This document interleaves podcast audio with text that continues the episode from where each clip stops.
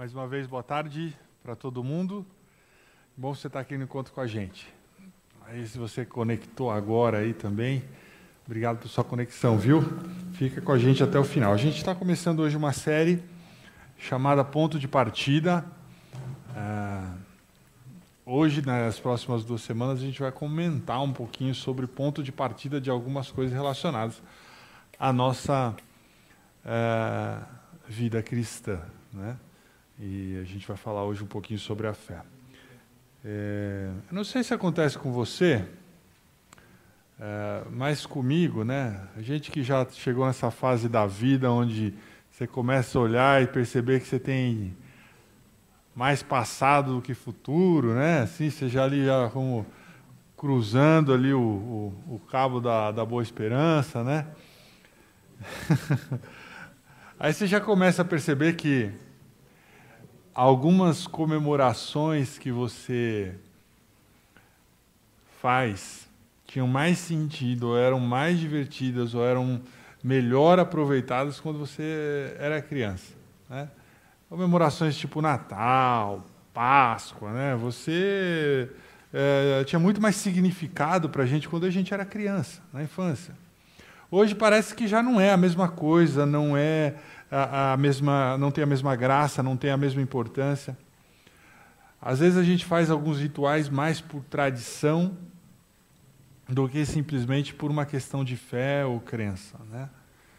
E às vezes a gente para para refletir e às vezes dá a impressão de que a nossa fé, e eu não sei se você já viveu isso, ou se você já experimentou isso, essa desilusão, né? Dá a impressão de que a nossa fé ela não sobreviveu à vida adulta. É sobre isso que eu quero falar com você hoje. Né? É... Tudo tem um ponto de partida, tudo tem um ponto de largada, tudo tem um começo. Né? Alguns de vocês é, foram planejados por seus pais, né? foram é, esperados com muita ansiedade. Outros nasceram por acidente, Independente de qual for o seu caso, a gente está feliz você estar tá aqui hoje, viu? se foi intencionalmente, se foi por acidente, não tem problema. É, talvez tenha alguém aqui que nasceu graças ao milagre da ciência. Né? Já há muitos anos a gente tem aí a ciência aplicada à, à, à fertilidade, né? então a fertilização in vitro e tudo mais. Então, alguns de vocês nasceram graças a esse milagre da ciência moderna, mas a verdade é que todos nós, em algum momento, temos o nosso ponto de partida. Né? Nós nascemos e temos o nosso ponto de partida da vida. Né? Mas tudo na nossa vida tem também um ponto de partida. Nosso romance, né? todo romance tem um ponto de, de largada. Você pergunta aí para as pessoas e fala assim, ah, né, os casais, né? como é que vocês se conheceram? Você começa a criar intimidade com outro casal e fala assim, mas como é que começou o romance? Né? Quem falou primeiro com quem? Muitos de vocês lembram-se da sua primeira paixão. Você tinha nove anos e era seu primo, né? Ainda bem que você cresceu. A sua carreira profissional teve um ponto de largada, o seu casamento, os seus pais, tudo tem um ponto de partida. O que a gente esquece muitas vezes de falar é que a nossa fé, e anote no seu guia de mensagem aí, a nossa fé também tem um ponto de largada. A sua fé tem um ponto de largada. Aí, independente daquilo que você acredita, independentemente daquilo que você acredita, a sua fé também tem um ponto de largada. Para a maioria de nós, a esmagadora maioria de nós, a nossa fé começou na infância em conversa com nossos pais e avós, talvez padre, pastor, alguém que era uma referência para você na época da infância. Talvez a sua fé tenha começado por coisas que você ouviu na igreja, num templo, numa sinagoga, num centro, uh, num acampamento de jovens, quem sabe, a sua fé tenha começado ali. Né? Mas o fato é, é que em algum momento da sua infância, lhe foram dadas informações que fizeram a sua fé começar. algum ponto lá atrás, e talvez vocês discutiram isso no grupo de vocês, foi dado informações para vocês que fizeram a sua fé dar um start. Talvez você mesmo tenha criado sua própria, uh, suas próprias regras de fé, baseado na sua experiência de vida, nos seus desapontamentos, nas suas alegrias, e a partir do você mesmo construiu ali a sua fé baseada nessas coisas. Mas em algum lugar lá no passado, a sua fé começou e teve um ponto de largada. E para muitos de nós foi na infância. E quando a gente estava na infância, foram apresentadas algumas realidades para nós, muito parecidas com essas aqui que eu vou mostrar e está no seu guia de mensagem também. É o quadro da fé. Independente da, independentemente da sua religião, provavelmente você foi ensinado por seus pais, por seus avós, por tios, quem sabe, professores, de que Deus é bom. Em primeiro lugar, Deus é bom. Você aprendeu isso na infância, com musiquinhas, com histórias. A primeira música que eu aprendi a tocar no piano foi Deus é tão bom. Sol, sol, mi, ré. Deus é tão bom. A outra coisa, a outra frase é que Deus pune a maldade e recompensa a bondade.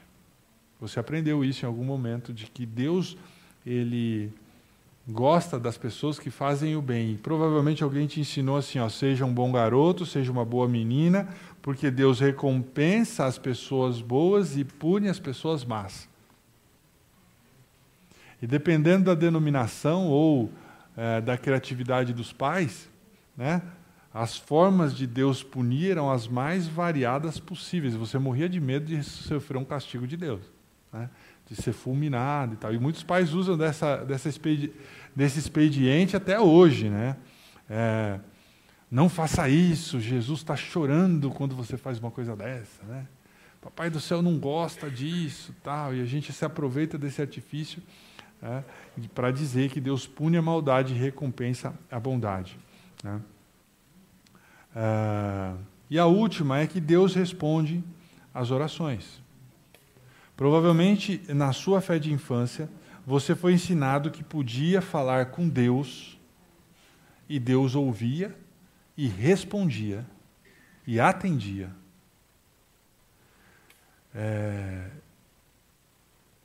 A Alissa, minha filha, aprendeu essa realidade né, desde muito cedo, que tinha que fazer oração, quando queria alguma coisa, pede para o Papai do Céu. Tal. E outro dia a gente estava jogando futebol no quintal de casa, e ela chuta a bola para mim, eu chuto a bola para ela, e assim a gente começou a contar quem fazia mais gol ali, né?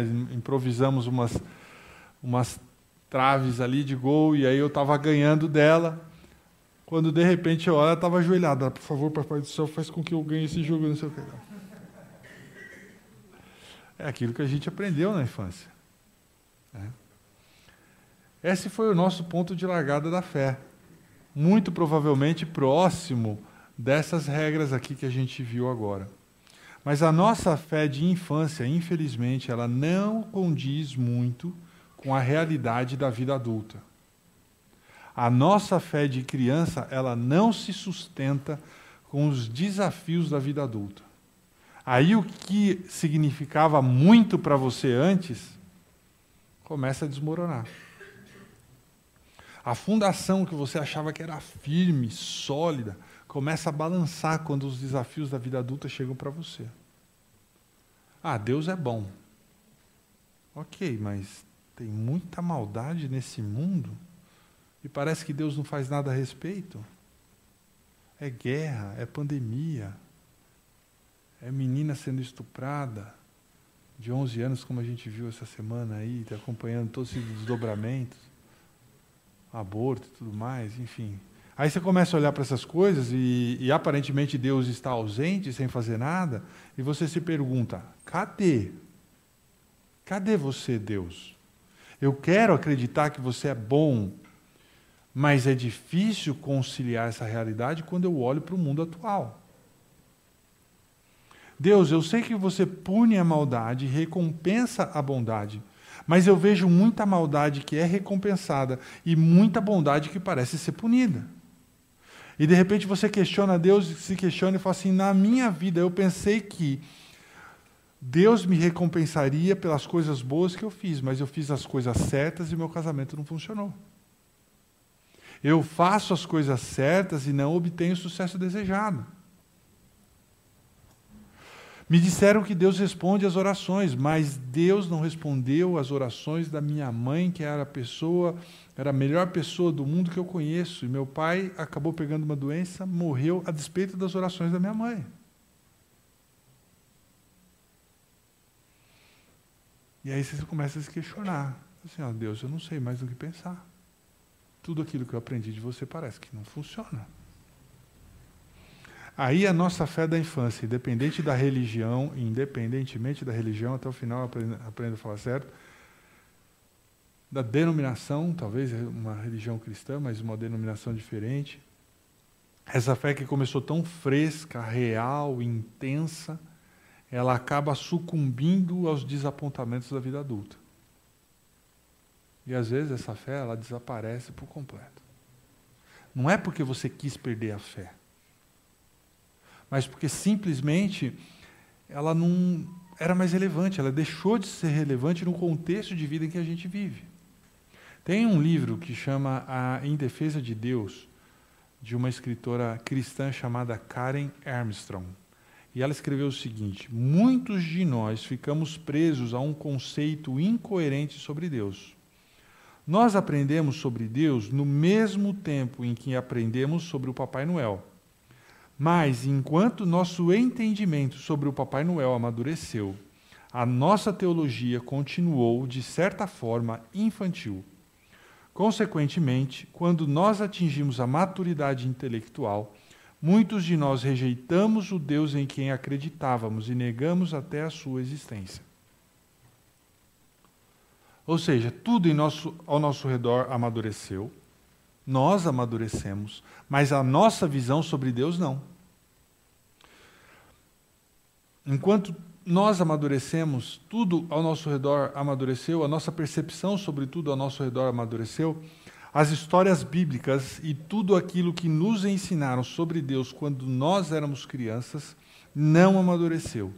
E isso criou uma diferença irreconciliável entre nós entre aquilo que nós acreditávamos e o que nós experimentamos quando a gente se tornou adulto. Faz sentido para vocês? Até aqui? Sim. Então, porque eu sei que essa realidade, de certa forma, que impacta todos nós, todos nós somos impactados por esse fenômeno, a gente precisa reconhecer que, às vezes, nós, como adultos, e anote no seu guia de mensagem aí, adultos precisam de um novo ponto de largada da fé.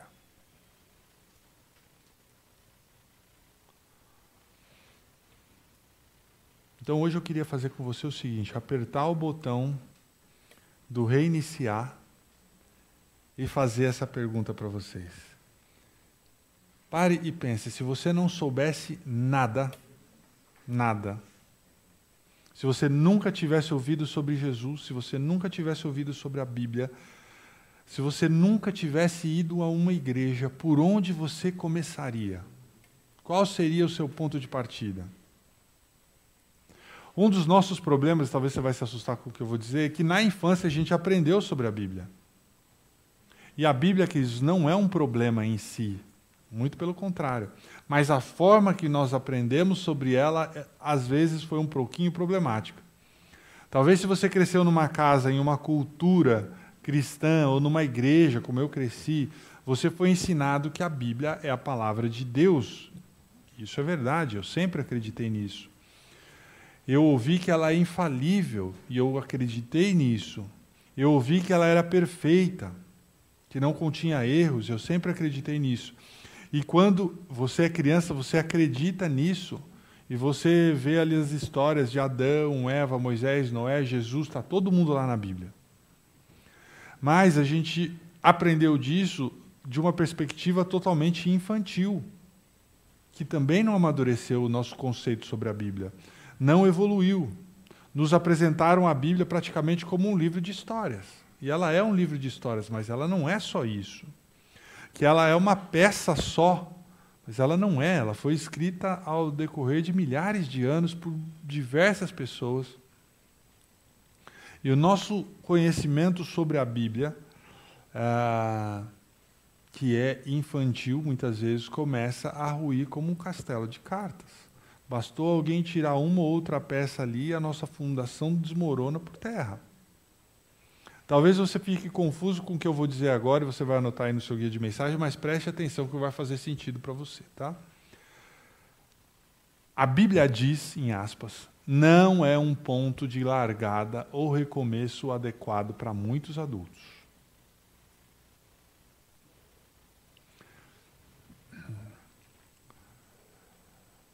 Se você é cristão, se você acredita na Bíblia, de repente você fala assim, eu quero aprender mais da Bíblia, eu sei que a Bíblia é a palavra de Deus.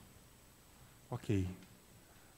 Ah, nós temos aqui pessoas preparadas e competentes para te dar estudos bíblicos, para te ensinar mais da Bíblia. O Renato é um deles. Né? Muitos dos últimos que tomaram a decisão de seguir a Jesus, como aconteceu no último domingo, onde a Yara foi batizada, aqui, foi, foi muito legal. Se você não estava aqui, você perdeu uma cerimônia muito legal. O Renato deu estudo bíblico. Mas, para muitos adultos, o que a Bíblia diz não é um ponto de largada adequado. Não é o suficiente dizer para eles: oh, você está sem fé, acabou sua fé, deixa comigo, porque a Bíblia diz que. Essa pessoa vai te interromper e falar: calma aí, eu já ouvi falar da Bíblia. Eu cresci ouvindo falar da Bíblia.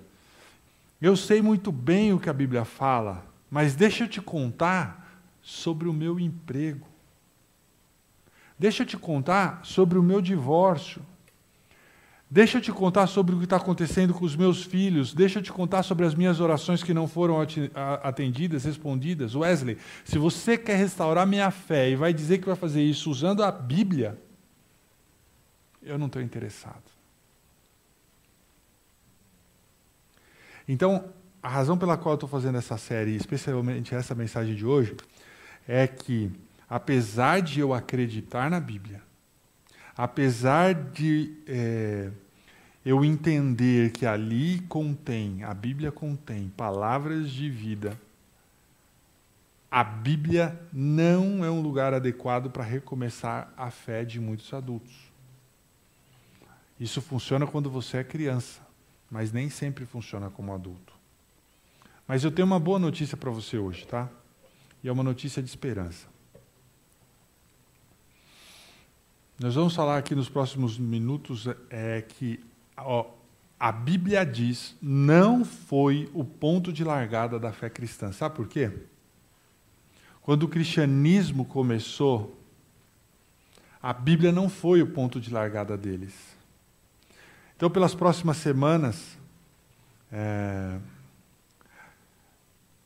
eu quero elaborar com você algumas questões a respeito disso, tentar fazer você reconsiderar alguns conceitos, mas meu alvo é especialmente aqueles que estão é, ansiando recuperar a fé da infância, que começou fresca e tudo mais, e nesse momento sentem que já perdeu.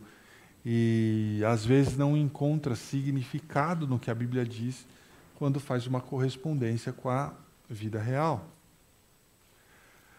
Por que eu disse que a Bíblia não foi o ponto de largada do, do cristianismo, quando o cristianismo começou? O Novo Testamento, esses livros aí, 39 livros é, do, do Novo Testamento, 27. 27, né, Renato? É. é de onde tiramos quase tudo. O Novo Testamento é de onde a gente tirou quase tudo do cristianismo. É lá no cristianismo que tem Jesus, é, no Novo Testamento que fala de Jesus, dos apóstolos, de Paulo, da igreja cristã começando. Né? É, 29 livros, está aqui, eu sabia que eu tinha anotado. É, esses 29 livros só foram colocados juntos e chamados de Novo Testamento centenas de anos depois da morte de Jesus. O termo Novo Testamento só surgiu 250 anos depois do nascimento de Cristo, 250 anos da nossa era. Como os 29 livros juntos apareceram só no ano 350. Né? Então, não havia para eles, para os primeiros, uma palavra escrita, ó, a Bíblia diz. Havia o Velho Testamento, mas é, dos judeus naquele tempo, mas um contexto de, de, de cristianismo, de Jesus, não havia. Esse Novo Testamento, do jeito que a gente conhece, que a gente lê as histórias de Jesus, os milagres de Jesus, eles não tinham exatamente isso. Então a pergunta é: qual foi o ponto de largada daqueles primeiros cristãos? Como é que eles tiveram fé em Jesus? Como é que eles acreditaram no Messias ressurreto? Como é que eles se tornaram cristãos se não havia uma Bíblia para servir de ponto de largada para eles? E hoje eu quero responder essa pergunta, porque para muitos de vocês o ponto de largada deles pode ser o ponto de largada para você também. E eu quero começar exatamente do jeito que os primeiros cristãos começaram. E a gente vai aproveitar e ler uma conversa do apóstolo Paulo e um grupo de pessoas que não sabia absolutamente nada sobre Jesus. E tudo o que o apóstolo Paulo sabia sobre Jesus não era porque ele tinha lido sobre Jesus. Paulo conhecia as profecias do Velho Testamento que falavam sobre Jesus, mas a figura de Jesus, o homem que viveu lá na Palestina, Paulo não sabia, ele não havia convivido com Jesus. Mas tudo o que ele sabia é porque ele havia conhecido Pedro, Paulo havia conhecido eh, João, conhecia Tiago, irmão de Jesus. Então ele conheceu pessoas que viveram muito próximos de Jesus. E ao ler essa conversa de Paulo com essas pessoas que nunca tinham ouvido falar sobre Jesus, é, o meu objetivo aqui, queridos, não é te convencer de nada, mas é mostrar como uma pessoa que conhecia pessoas próximas de Jesus apresentou o cristianismo para outros que nunca haviam falado absolutamente, ouvido falar absolutamente nada sobre Jesus. E nessa conversa, a gente chega exatamente no ponto, no epicentro do ponto de largada da fé cristã. Paulo estava em Atenas. E começa assim o texto que eu quero ler, que está em Atos 17 e 16. Enquanto esperava por eles em Atenas, Paulo ficou profundamente indignado ao ver que a cidade estava cheia de ídolos. A mesma cidade de Atenas que você pode visitar hoje é é onde Paulo estava e continua cheio de ídolos por toda parte lá.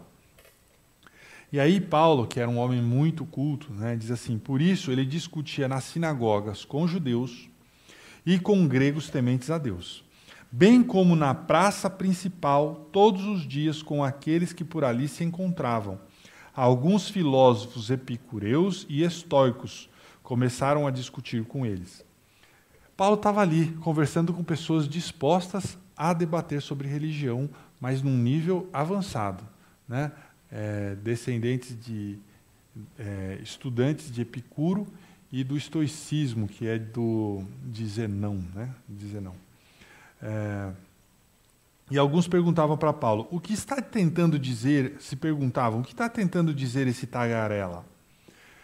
Eles nunca haviam ouvido aquilo antes. O que Paulo estava dizendo era algo novo, era uma novidade. Outros diziam assim: parece que ele está anunciando deuses estrangeiros. Isso era muito sério, porque naqueles tempos você não, você não podia simplesmente introduzir um deus novo em Atenas, era preciso autorização. Eles já tinham milhares, né? não era assim, tinha toda uma doutrina, tinha toda uma, uma filosofia para apresentar novos deuses. Pois Paulo estava pregando as boas novas a respeito de Jesus e da ressurreição. Então o levaram a uma reunião do Areópago, onde lhe perguntaram: Podemos saber que novo ensino é esse que você está anunciando? Em outras palavras, Paulo, isso aí que você está falando, estamos vendo que você é um rapaz inteligente, culto, cidadão romano, é, mas isso que você está falando é novo.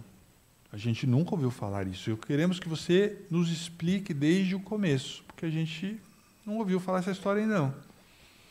Interessante é que existe esse lugar até hoje em Atenas. Tem uma foto que eu trouxe para você. Esse é o Aerópago, o Monte dos Ares, que significa. Né? E eles levaram o apóstolo Paulo para esse lugar para avaliar se Paulo poderia ou não pregar sobre essa nova ideia que ninguém em Atenas tinha ouvido antes.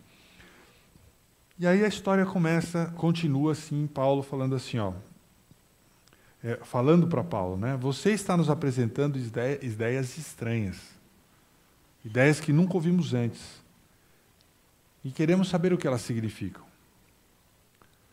Ele estava ali num conselho de filósofos e eles disseram assim: Paulo, para o seu benefício, para benefício desse conselho, para benefício dessa cidade, você poderia começar as coisas bem do começo, bem do início, explicar todo o contexto do que você está tá falando? Muito legal isso, né? Isso estava acontecendo cerca de 20 anos depois da morte de Jesus. E esse foi o ponto de largada da fé daquelas pessoas. Então Paulo levantou-se na reunião do Areópago e disse: Atenienses, vejo em todos os aspectos vocês são muito religiosos, pois andando pela cidade observei cuidadosamente seus objetos de culto e encontrei até um altar com essa inscrição: Ao Deus desconhecido. Pausa mais um aqui.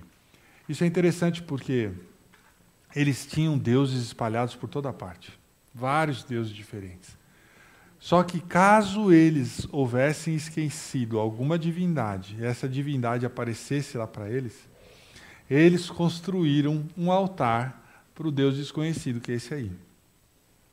Ó, não sabemos quem é esse Deus, você está se apresentando para nós, mas se aparecer um dia, está aqui, ó, a gente estava esperando o Senhor, está aqui o altar, a gente só não sabia o seu nome, não sabia quem você era, mas a gente estávamos aqui preparados para te receber. E o que Paulo percebeu foi o seguinte, ó, em todas as religiões existe o, o certo, aquilo que todo mundo sabe, mas existe também muita incerteza. Isso é o que eu sei, isso é o que eu não sei, isso é o que eu tenho certeza, é, mas tem alguma coisa aqui que eu não tenho muita certeza. Isso aqui é esperado acontecer, mas muita coisa inesperada acontece. E Paulo sabia disso, que isso era comum em todas as religiões. Então ele aproveitou disso e falou assim: ó, vocês são muito religiosos. Vocês sabem que existe algo maior do que vocês e vocês querem saber mais sobre isso. E nesse contexto, Paulo continua, ele diz assim: ó, vocês têm adorado a Deus sem saber quem ele é. Paulo não estava querendo dizer aqui que os, os atenienses eram pessoas ó, vocês estão adorando um Deus sem saber quem ele é, então vocês são burros. Não, muito pelo contrário, porque eram pessoas inteligentes, é, filósofos é, renomados. Mas o que ele quis dizer foi isso: ó, vocês estão chutando. Admitam, vocês não, não sabem de tudo. Em questão de fé, vocês têm mais dúvidas do que certeza. Vocês estão tentando adivinhar. Até porque tem um Deus aí que nem nome tem, um altar que nem nome tem. E eles responderam: Não, é verdade, nós estamos chutando, nós não temos certeza de tudo. Se tivéssemos certeza de tudo, não existiria aquele altar ali. E esse altar significa para nós: ó, nós não sabemos de tudo. É um Deus desconhecido. E o que Paulo diz agora é muito legal. Ele vira e fala assim: ó, o que eu, e agora eu quero falar a respeito dele, o Deus desconhecido, a vocês. Vamos lá para o altar do Deus desconhecido, que eu estou prestes a fazê-lo conhecido. E eu vou fazer vocês saberem de algo que antes vocês não sabiam. Isso é incrível, né? É interessante. Aí Paulo começa a história. O Deus que fez o mundo. E aí Paulo já faz uma cisão ali, porque ele usa o singular. O Deus, um único Deus. Não um panteão de Deus como vocês têm aqui. O Deus que fez o mundo e tudo o que nele há é o Senhor dos céus e da terra e não habita em santuários feitos por mãos humanas. Esse Deus desconhecido para vocês aí é maior do que todos os deuses de vocês juntos. Ele é tão grande que ele não cabe em nenhum templo que vocês possam construir. Ele é o Deus das, dos céus, da terra, e não caberia nesse pequeno altar. Ele não é servido por mãos de homens como se necessitasse de algo.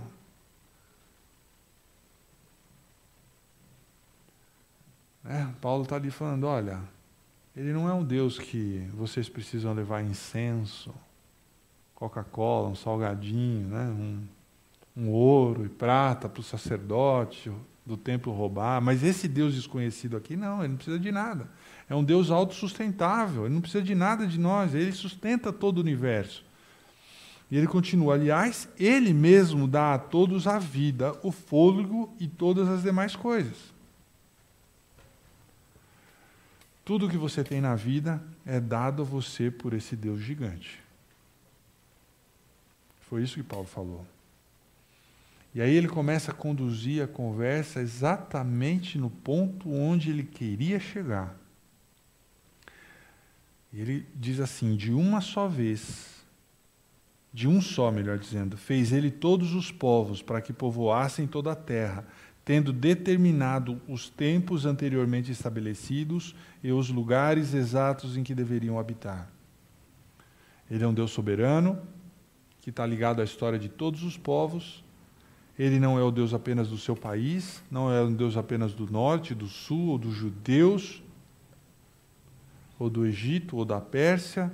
Ele é o Deus de toda a criação. E é assim que Paulo apresenta para eles Deus.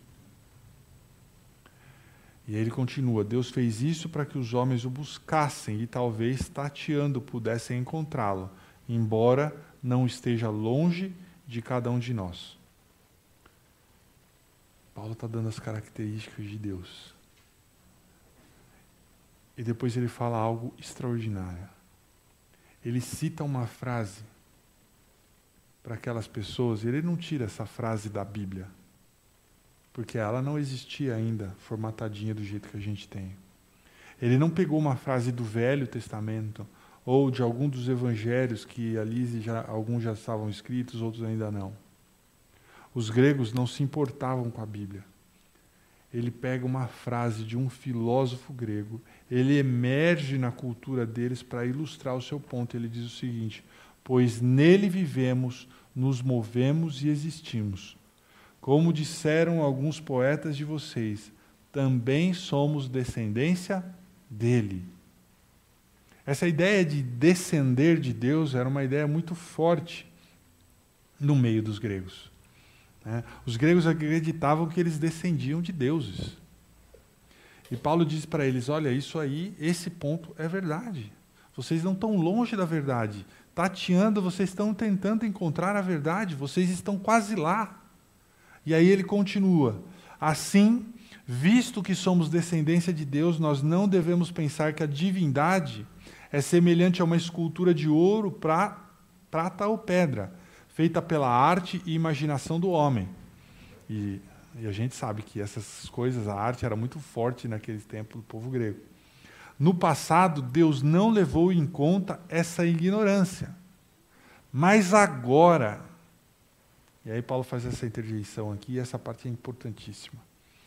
Paulo diz: ó, no passado, Deus entendeu que tudo isso que as pessoas estavam buscando, que as pessoas estavam cegas, realmente havia muita escuridão. No passado, Deus entendeu que as pessoas elas não sabiam que havia algo maior que elas. Então, por isso, por elas não saberem, por não entenderem, elas construíram templos, imagens, altares, queimam incenso, etc. Mas em relação ao passado, Deus está dizendo: ó, tudo bem, eu entendo que vocês estavam tateando, que vocês estavam buscando algo. E Paulo fala: mas agora e quando Paulo estava dizendo agora, não era uma força de expressão. Ele estava querendo dizer, ó, é exatamente agora, é nesse momento, nessa geração, não muito longe dessa cidade onde a gente está. Agora, ó, Deus tinha fez algo, não apenas pelo povo de Israel ou pelo povo de Atenas, mas fez algo por todo o planeta. E Paulo continua: Mas agora ele ordena que todos, em todo lugar, se arrependam. Quando a gente ouve falar sobre arrependimento, a primeira coisa que vem na nossa cabeça é arrependimento sobre pecados, né? Mas não é exatamente isso que Paulo estava falando. É, ele não estava falando sobre pecado. Ele estava falando assim: ó, Deus se revelou a nós, ele fez algo extraordinário. Então, o arrependam aqui, ele quer que vocês reflitam a real natureza dele, porque agora, nessa geração, ele fez algo incrível. Ah, é, Paulo?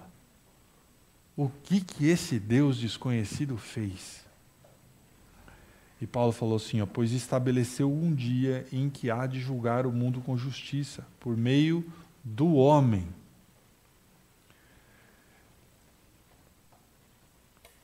Pois é, os gregos sabiam que ele falava sobre Jesus, pois Paulo já havia falado sobre ele antes, que ele designou.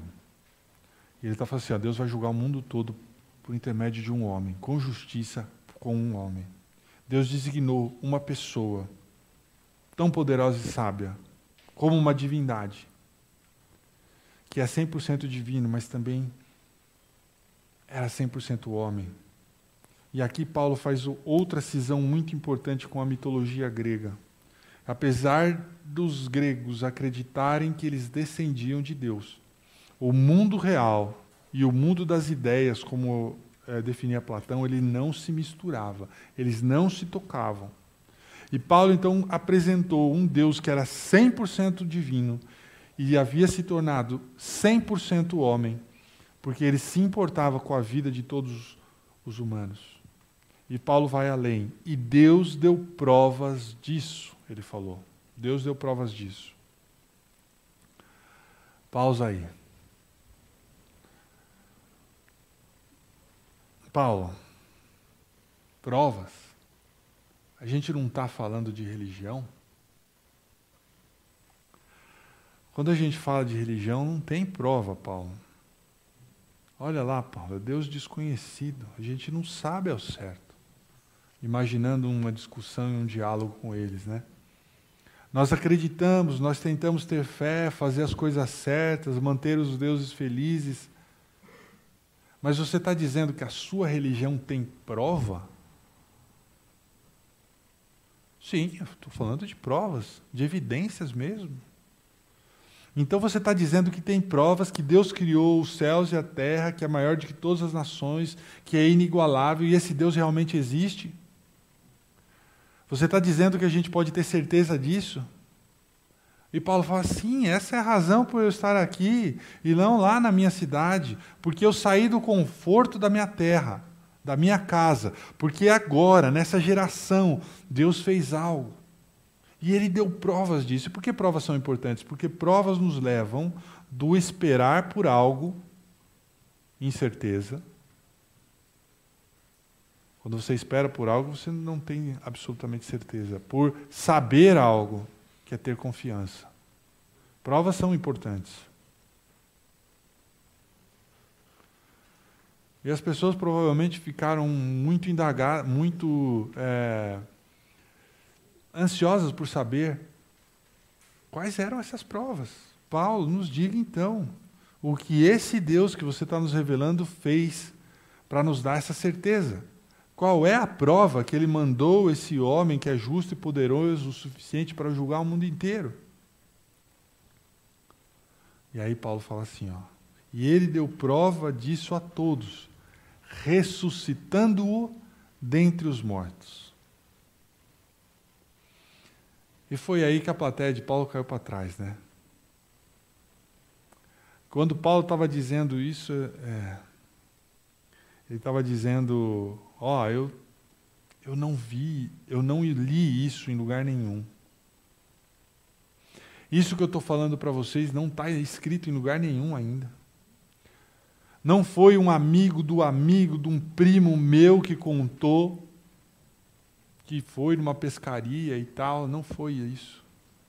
Eu estou vindo exatamente do lugar onde tudo aconteceu. E eu conheço pessoas que são testemunhas oculares disso, que estavam ao lado dele o tempo todo, enquanto ele fazia milagres, enquanto ele é, ressuscitava mortos, e pessoas que o viram vivo depois que ele havia sido crucificado e morto. Eu conheço essas pessoas, Paulo dizia. E eu vim aqui para Atenas absolutamente convicto de, de que Deus fez algo incrível. Ele ressuscitou um homem dentre os mortos para nos dar provas de que Ele é quem Ele diz ser. Mas esse homem que eu vos apresento não é um judeu para os judeus. Ele é um homem enviado de Deus para todo mundo. E olha o que interessante agora. Quando ouviram sobre a ressurreição dentre os mortos, eles se ajoelharam, se arrependeram e destruíram todos os seus ídolos e altares. Eu inventei essa parte aqui. Não é isso que está escrito na Bíblia. Mas isso é importante, sabe por quê? Porque se a Bíblia fosse uma história de mentirinha, era exatamente isso que ia estar escrito lá. Mas não é história de mentirinha, é vida real. Era um diálogo real. Quando eles ouviram sobre a ressurreição, é, dentre os mortos, alguns deles zombaram. Foi exatamente isso que aconteceu. Alguns deles zombaram. É claro que zombaram. Porque geralmente quando uma pessoa morre, o que acontece? Ela fica morta, né? Ah, sério, Paulo? Esse é o final da história. A sua prova irrefutável de que existe esse Deus, Criador de tudo, é alguém ter ressuscitado dentre os mortos? Tirem esse Paulo daqui. Nós não podemos ser um bando de nós podemos ser um bando de atenienses adoradores de ídolos. Pode ter várias coisas que nós não sabemos, mas uma coisa que a gente sabe é que quando uma pessoa morre, ela fica morta. As pessoas não ressuscitam dentre os mortos. Paulo, você não tem autorização para botar mais um Deus aqui no nosso panteão de deuses. Mas a Bíblia continua. Mas outros disseram: A esse respeito, nós o ouviremos outra vez. Com isso, Paulo retirou-se do meio deles.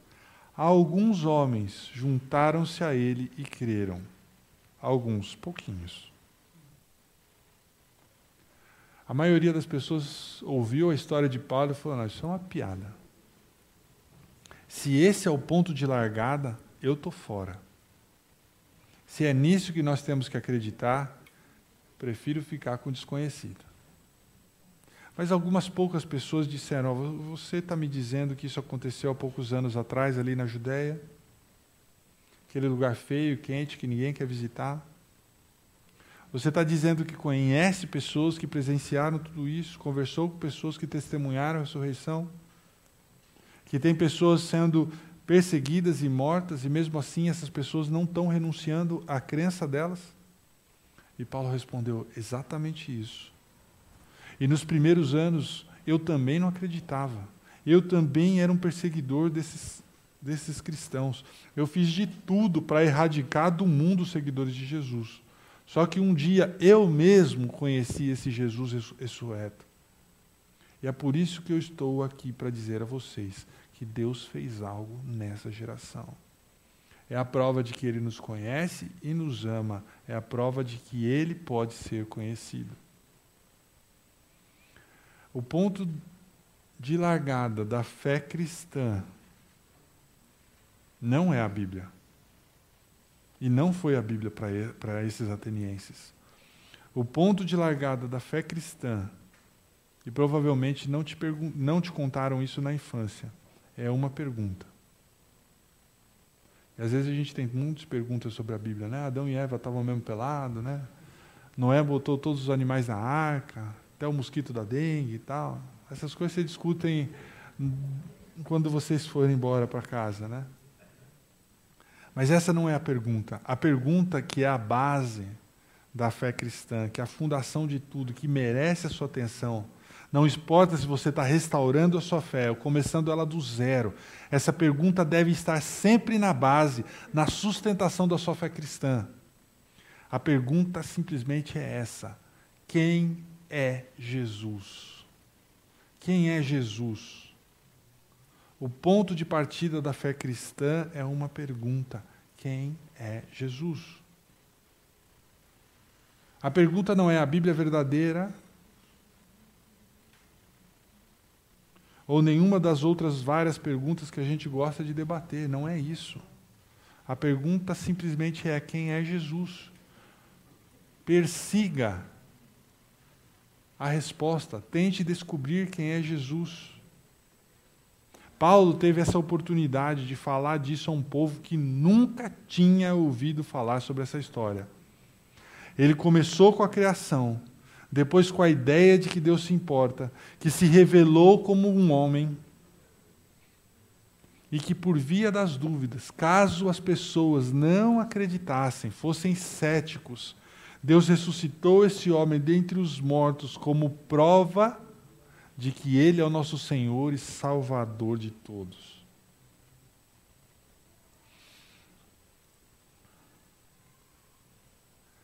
Eu não sei como é que anda a sua fé e o que aconteceu desde que você chegou à vida adulta.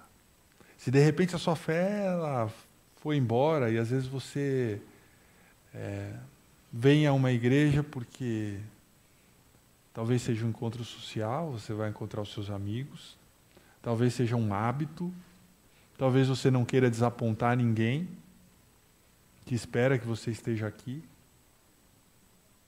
Talvez você esteja procurando de fato uma busca nessa de restaurar a sua fé. Todas essas coisas são importantes. Você conhecer pessoas novas, você estar aqui toda semana, ler a Bíblia. Mas procure saber primeiro quem é Jesus. Peça para ele se revelar a você e ele vai fazer isso de muitas formas, inclusive pela Bíblia. Inclusive pela Bíblia. E aí a gente vai começar a ter uma, uma fé adulta, uma fé que suporta e entende os desafios da vida adulta, e mais do que isso, uma fé que dá provas de que Deus veio, pagou o preço.